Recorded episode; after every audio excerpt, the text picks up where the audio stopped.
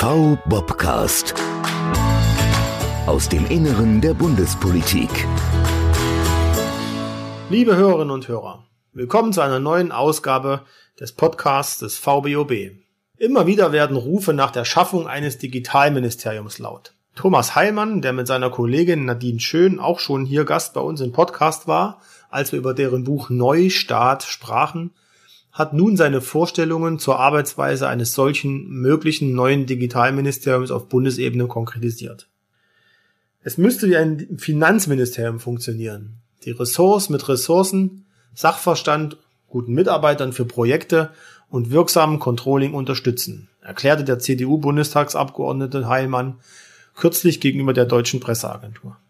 Ein falsch konzipiertes Digitalministerium wäre jedoch seiner Ansicht nach schädlicher als gar kein Digitalministerium. Ein neues Haus, welches lediglich IT-Projekte bündele, sei zum Scheitern verurteilt. Ein neues Ressort für Digitalisierung müsse für die generelle Modernisierung der Verwaltung und einen neuen Umgang mit Personal sorgen.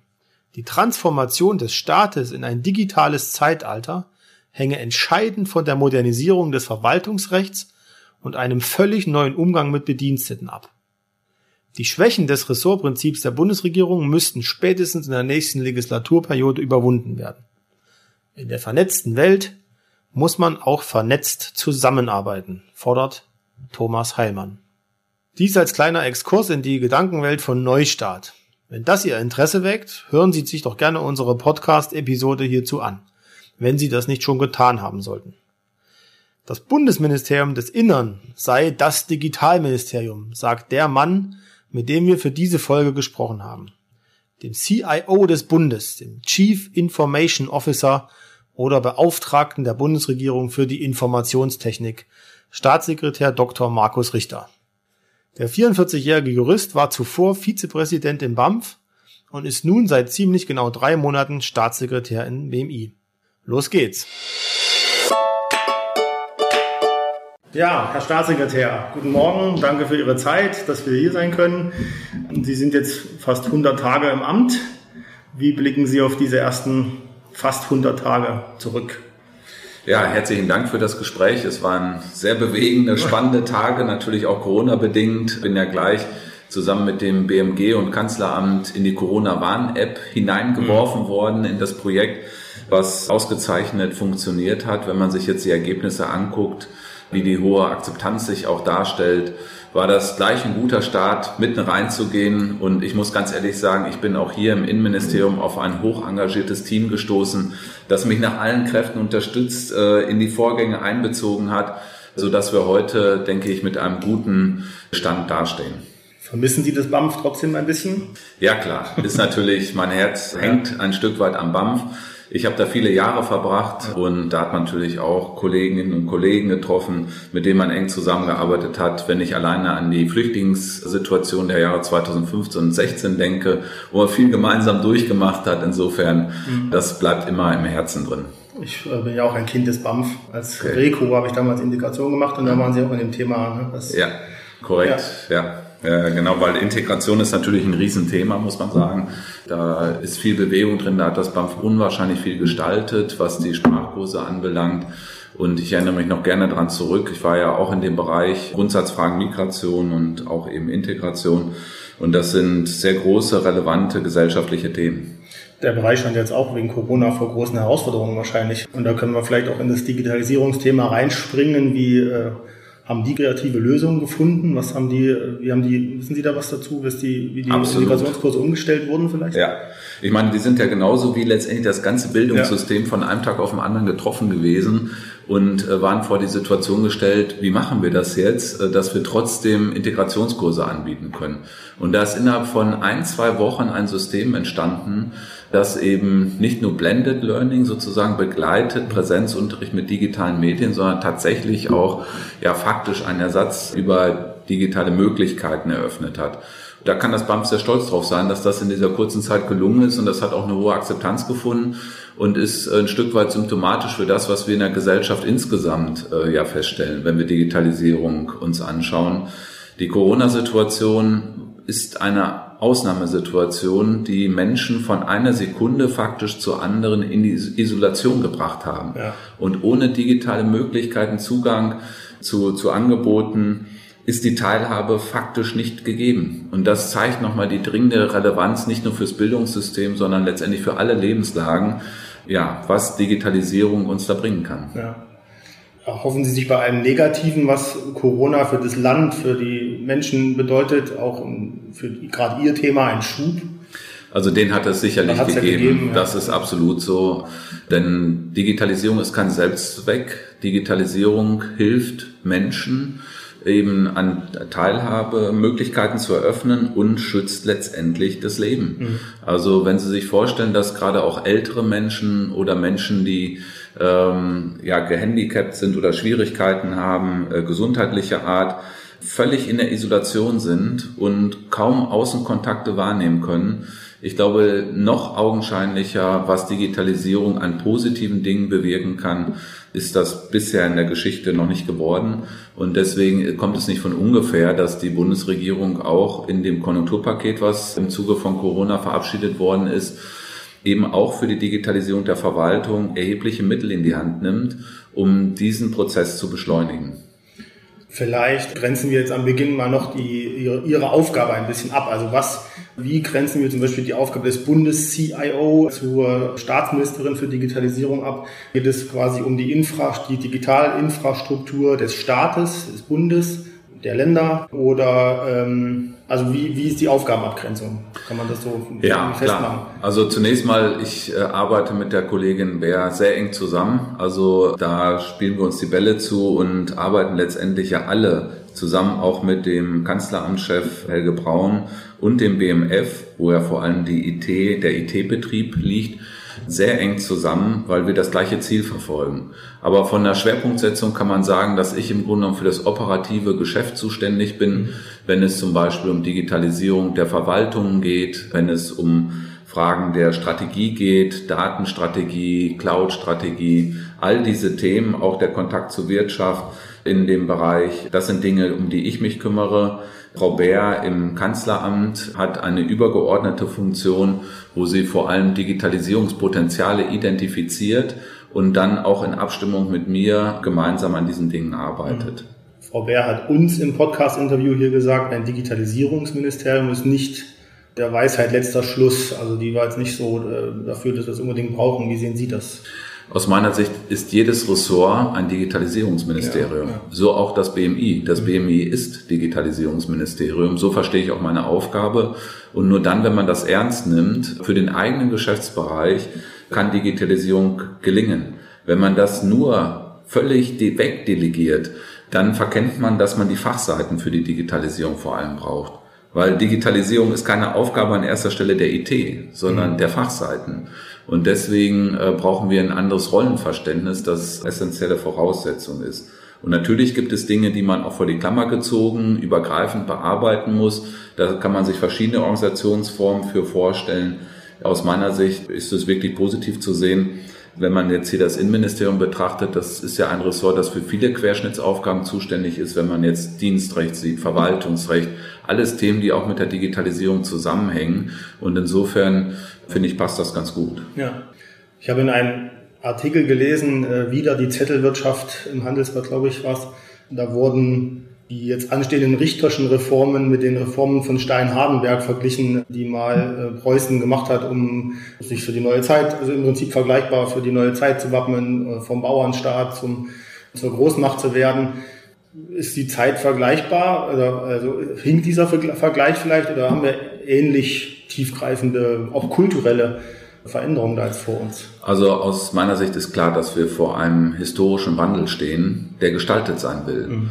Wenn wir da zu passiv sind, dann äh, sind wir großen Risiken ausgesetzt, sowohl wirtschaftlicher Art als auch Souveränität. Also wenn man abhängig auf einmal ist von anderen und auch Entwicklung, die andere betreiben.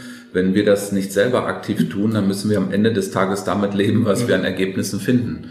Ein Beispiel sind Verwaltungsabläufe. Hier ist es so, dass wir ja sehr stark auch in ein Zeitalter der Agilität kommen. Was heißt das? Agilität ist irgendwie so ein Wort, da versteht mhm. jeder auch was anderes drunter. Letztendlich geht es nichts, um nichts anderes, als dass die Fachseite Digitalisierung ernst nimmt. Digitalisierung ist ureigenste Aufgabe in den Fachbereichen. Ich glaube, das ist der kulturelle Wandel, den wir in der Verwaltung vollziehen müssen. Ähm, und um das zu erzielen, bedarf es Teams, die ja sehr divers besetzt sind, sowohl von der Fachseite, von Juristen, von, von Experten, aber auch eben von ETlern. Und das muss zusammen bearbeitet werden. Ein Beispiel, wenn heute der Bundestag ein Gesetz verabschiedet, und die Verwaltung in der Exekutive dann sagen müsste, ja, nach den bisherigen Prozessen, wenn wir das umsetzen, was du da verabschiedet hast, dann brauchen wir zwei Jahre, bis wir da eine ET-Anwendung haben, die wir produktiv setzen und dann, dass das dann funktioniert.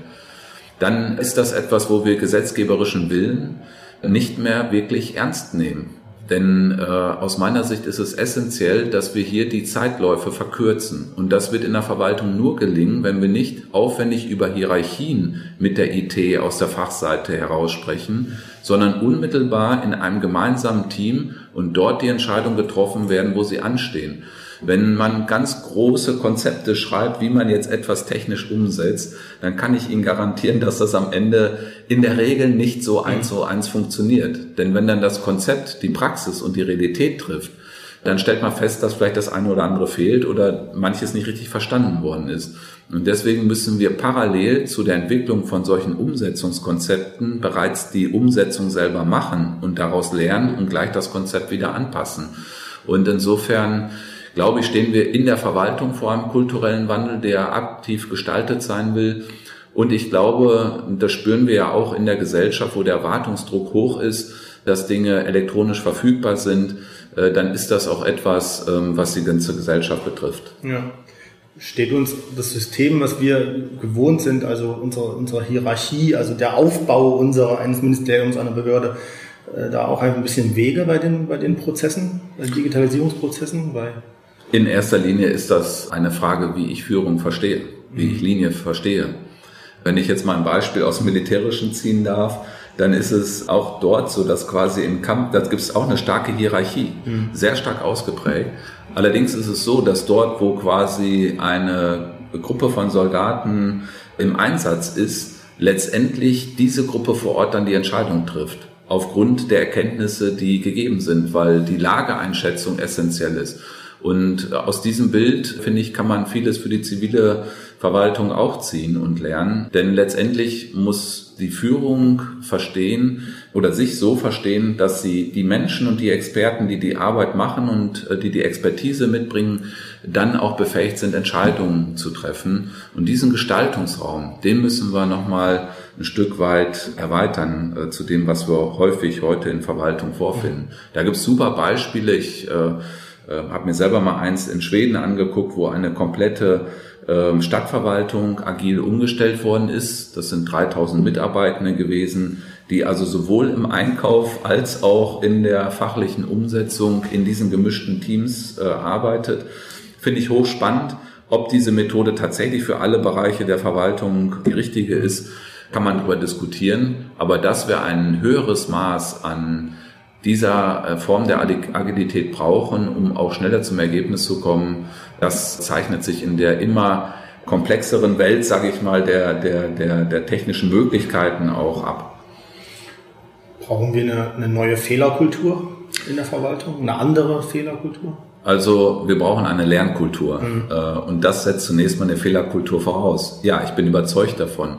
Ich habe das selber wahrgenommen, auch bei der Corona-Warn-App. Da gab es ja. vorher ein äh, Pro Projekt-Setting, das ein Stück weit anders aussah als das, was wir am Ende des Tages tatsächlich gemacht haben, weil wir im Verlaufe des Projektes gelernt haben, dass ein anderes Setting das bessere ist. Mhm.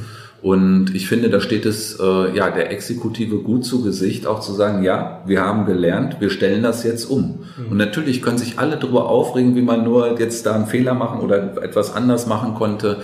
Aber ich glaube, hier müssen wir auch aktiv ein bisschen mutiger nach außen kommunizieren.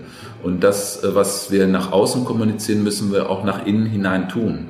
Ich habe selber ein Team mal in meinem Bereich gehabt, das im Monat den Mitarbeitenden auserkoren hat, der am meisten Fehler gemacht hat und der hat eine Pizza ausgetan bekommen.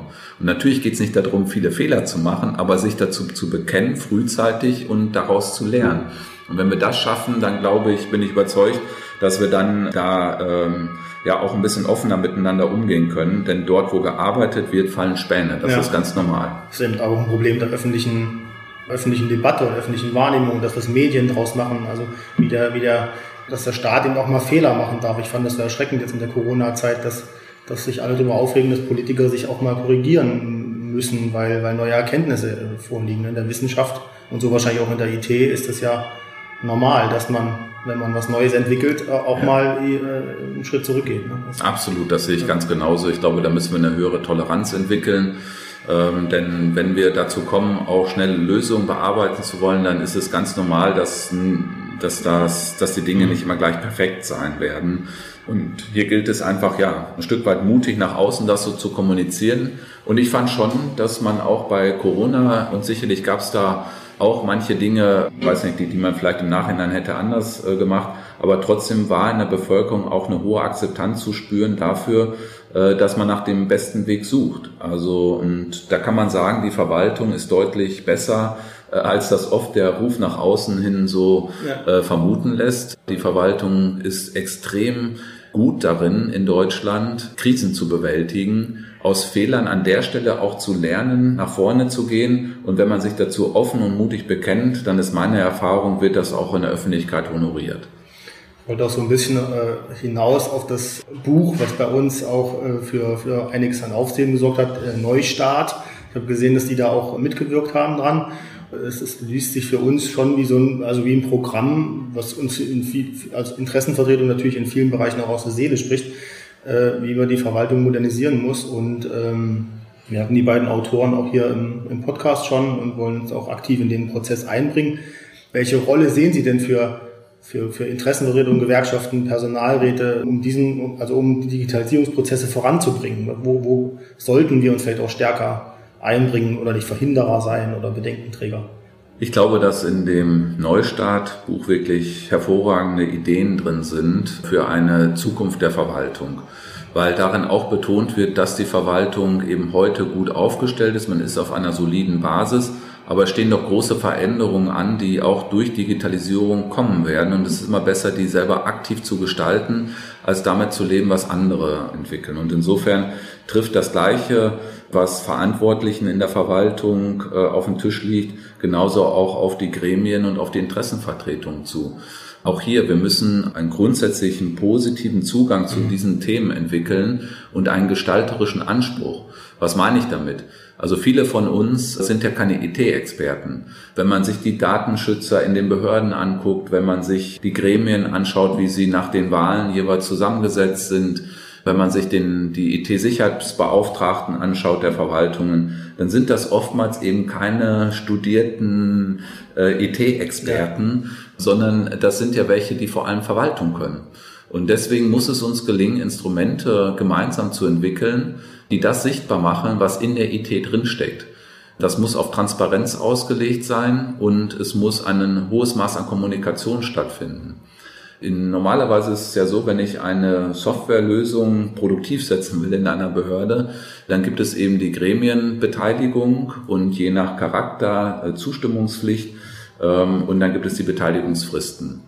Ich glaube, wir leben heute einfach nicht mehr in der Zeit, dass man am Ende einer Entwicklung von so einer Software die Dinge einfach auf den Tisch legt und sagt, so jetzt hast du vier Wochen Zeit zuzustimmen und gut ist. Mhm. Sondern das muss viel, viel früher beginnen. Letztendlich müssen die Gremien auch Teil dieser agilen Teams sein.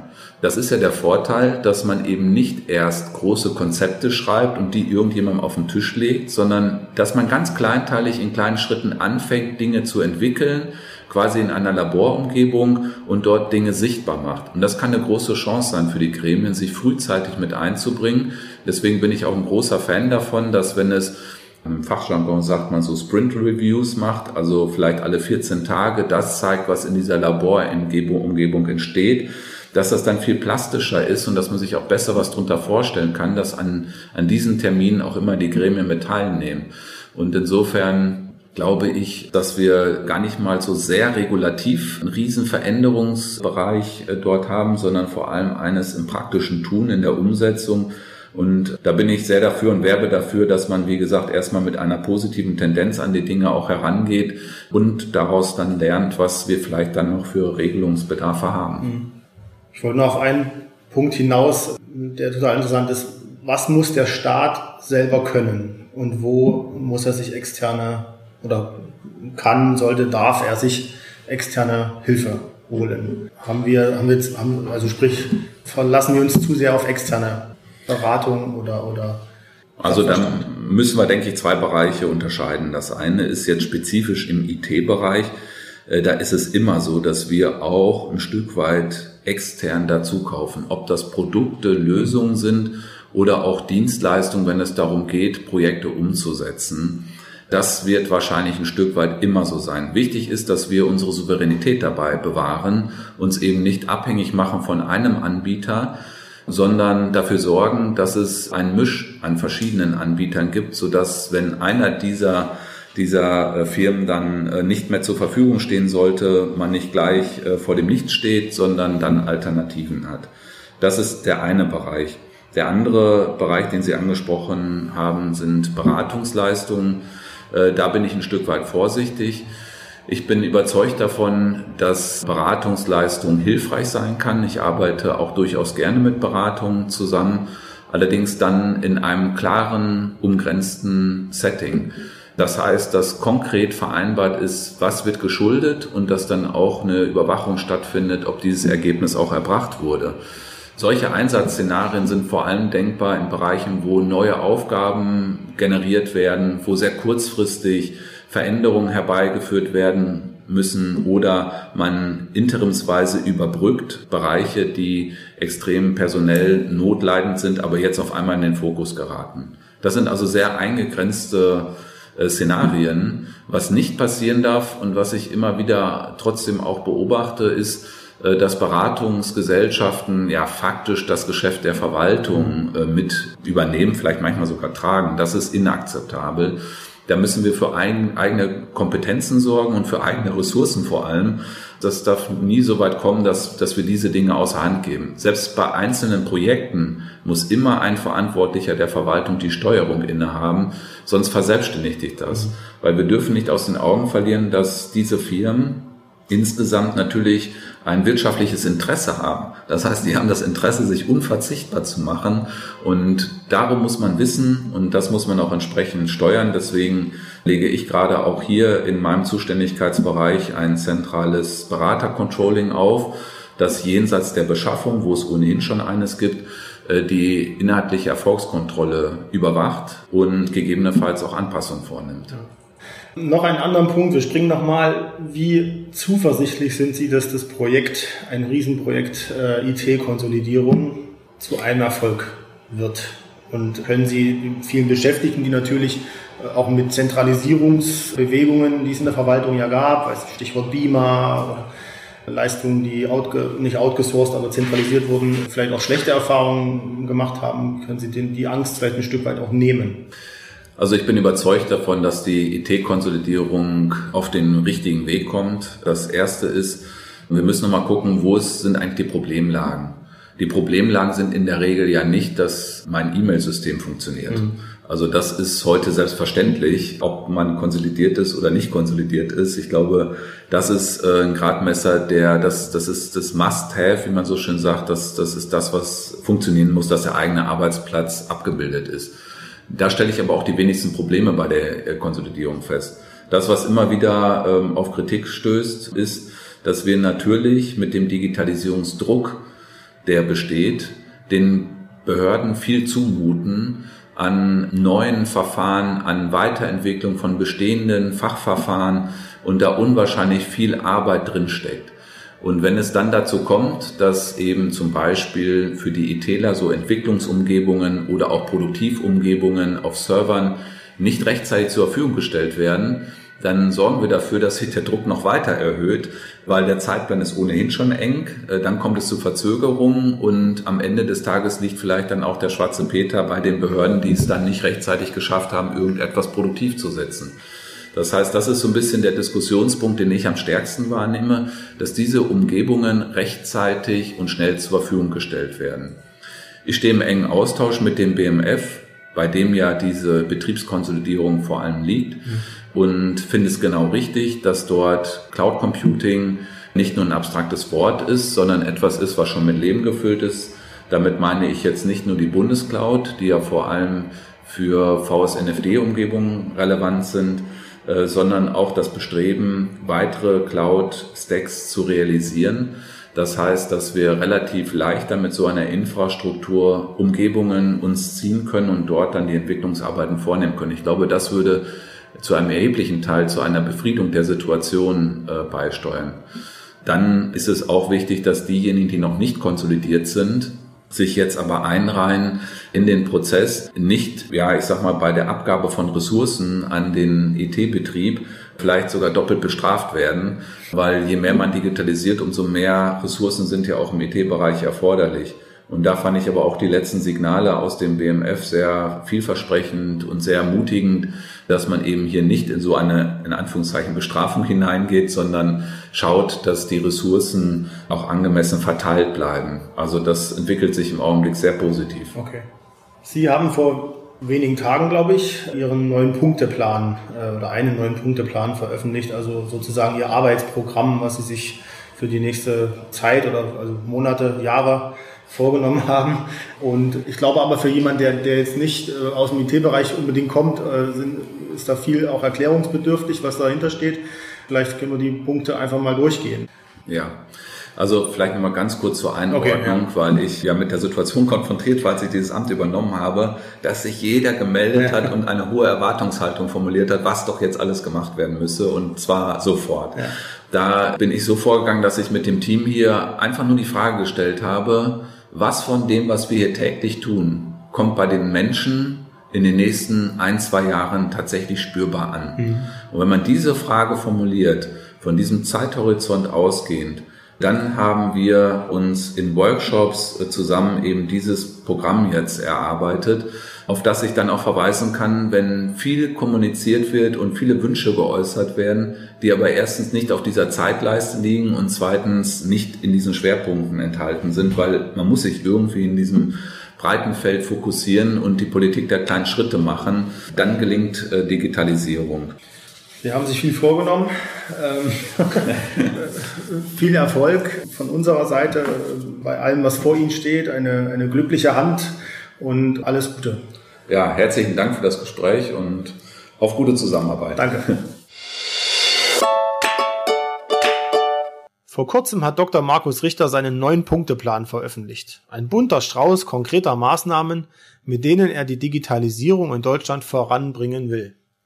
Diesen Teil des Gesprächs veröffentlichen wir als Sonderfolge. Wenn Sie das Thema interessiert, hören Sie hier doch gerne auch rein. Schreiben Sie uns gerne mit Lob oder Kritik oder Anregungen an podcast.vbob.de. Sagen Sie gern weiter, dass es uns gibt. Bleiben oder werden Sie gesund, Ihre Gewerkschaft Bundesbeschäftigte, Ihr VBobcast.